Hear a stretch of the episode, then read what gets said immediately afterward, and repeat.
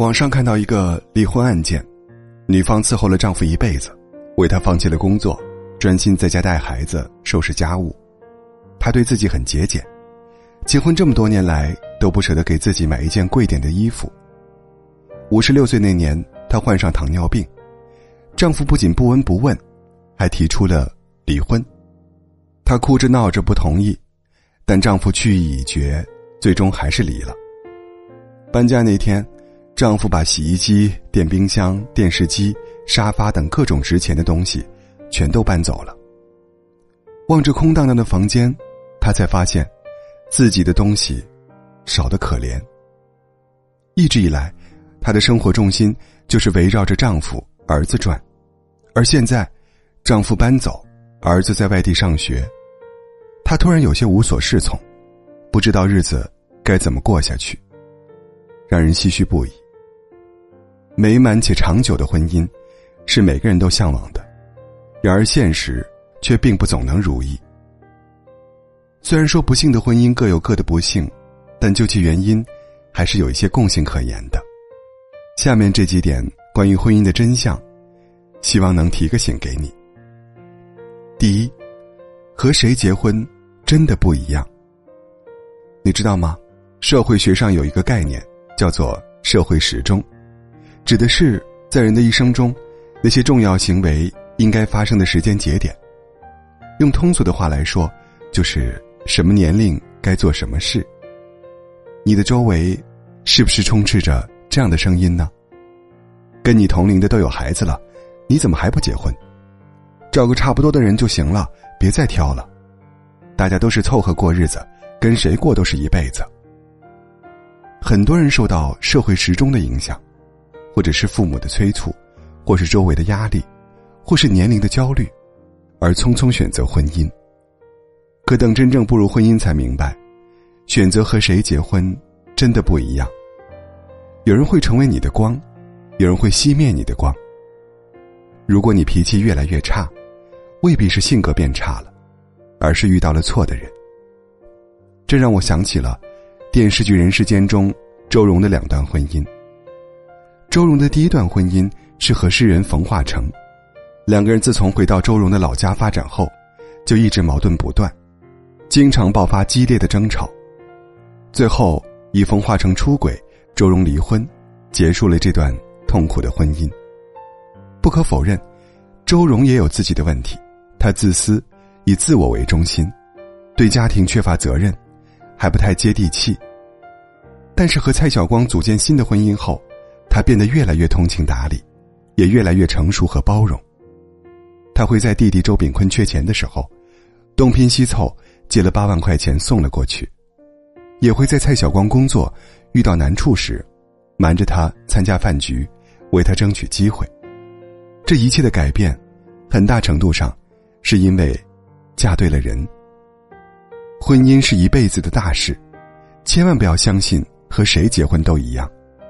和对的人结婚，你的生活会充满阳光和温暖；和错的人结婚，你的世界会遍布阴霾和寒冷。我们和伴侣组建婚姻是为了幸福，不是为了满足他人的期待，更不是为了将就和凑合。如果婚姻带给我们的，更多的是内耗、是疲惫、是痛苦不堪，不如选择及时止损，放过自己的同时，也放过他人。第二，被看见，是婚姻最好的安全感。有网友说，他开始共情自己的妈妈，是某一次乘坐出租车的时候，车载音箱里，一位妈妈正在跟女主播连线，诉说自己做家务的崩溃。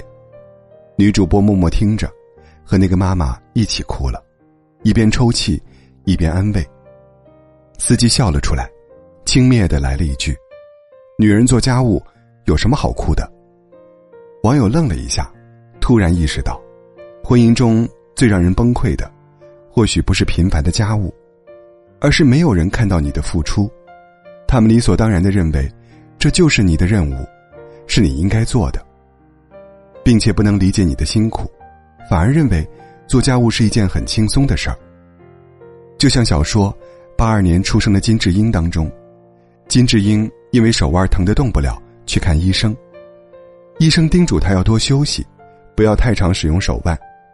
金智英回复说：“可我要照顾孩子、洗衣服、打扫家里，根本不可能不用到手腕。”医生听到后笑了：“现在洗衣服有洗衣机，还有吸尘器，不是吗？现在的女人到底有什么好辛苦的？”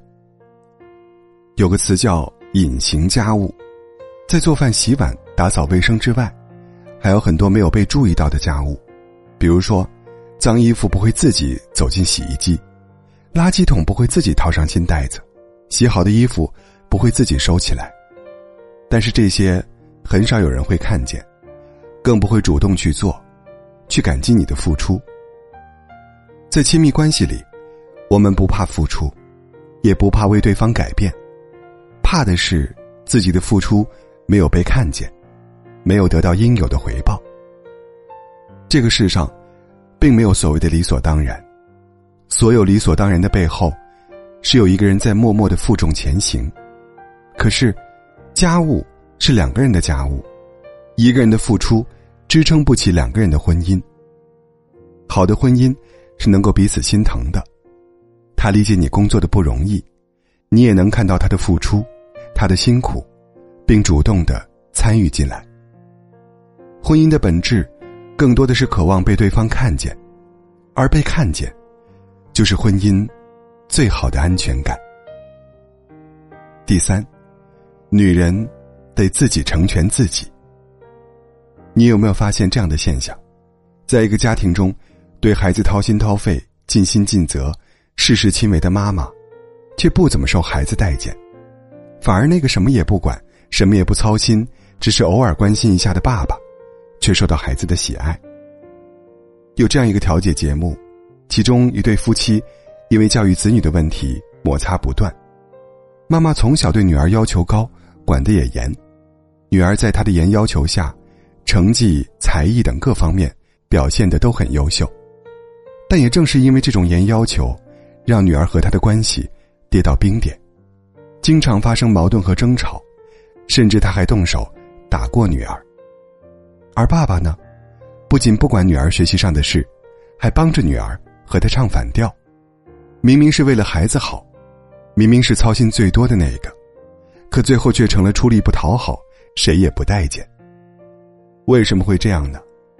或许可以用心理学中的超限效应来解释。说的是，由于刺激过多或者作用时间过久，而引起逆反心理的现象。子女教育是一场父母的自我修行，他需要的是两个人的配合，而不是一个人的独角戏。诚然，结婚后，一个女人的角色成了妻子，成了妈妈。但更想说的是，除了这些角色之外，你还是你自己。你可以努力扮演一个妈妈的角色，但同时也要留一些空间给自己，学着自己成全自己，去关注自己的内心，关注自己的喜怒哀乐，关注自己的快乐与不快乐。在教育子女问题上，试着让伴侣也参与进来，两个人有商有量，好过一个人苦苦支撑。别大包大揽，别太干涉子女的人生，把更多的目光放在自己身上。电影《欲望都市》中说：“我决心要把握每一天，享受每一天，不恐惧衰老，不害怕改变和失望。无论多少岁，都可以保持天真之心，都有得到幸福的机会。只要我不放弃。人活一生，是为了幸福，为了成为更好的自己。”与其被动的活成他人期待的样子，不如主动的去生活，去成全自己，去活成一束光，活出自己最想要的模样。婚姻如同穿鞋，舒不舒服只有脚知道；婚姻如饮水，冷暖自知。好的婚姻可以让我们在爱中得到滋养，让彼此成为最好的自己。坏的婚姻，不仅消耗曾经的美好感情，还会折损彼此的身心健康。经营婚姻是一门学问，更需要一些智慧，因为感情不是一厢情愿的付出，而是理智的博弈。适当的学会放手，偶尔偷个懒，让伴侣参与到家务，参与到子女教育中去，双向奔赴，共同参与的婚姻，才能走得更远，更长久。希望我们都有经营婚姻的智慧，也有过好生活的能力。共勉。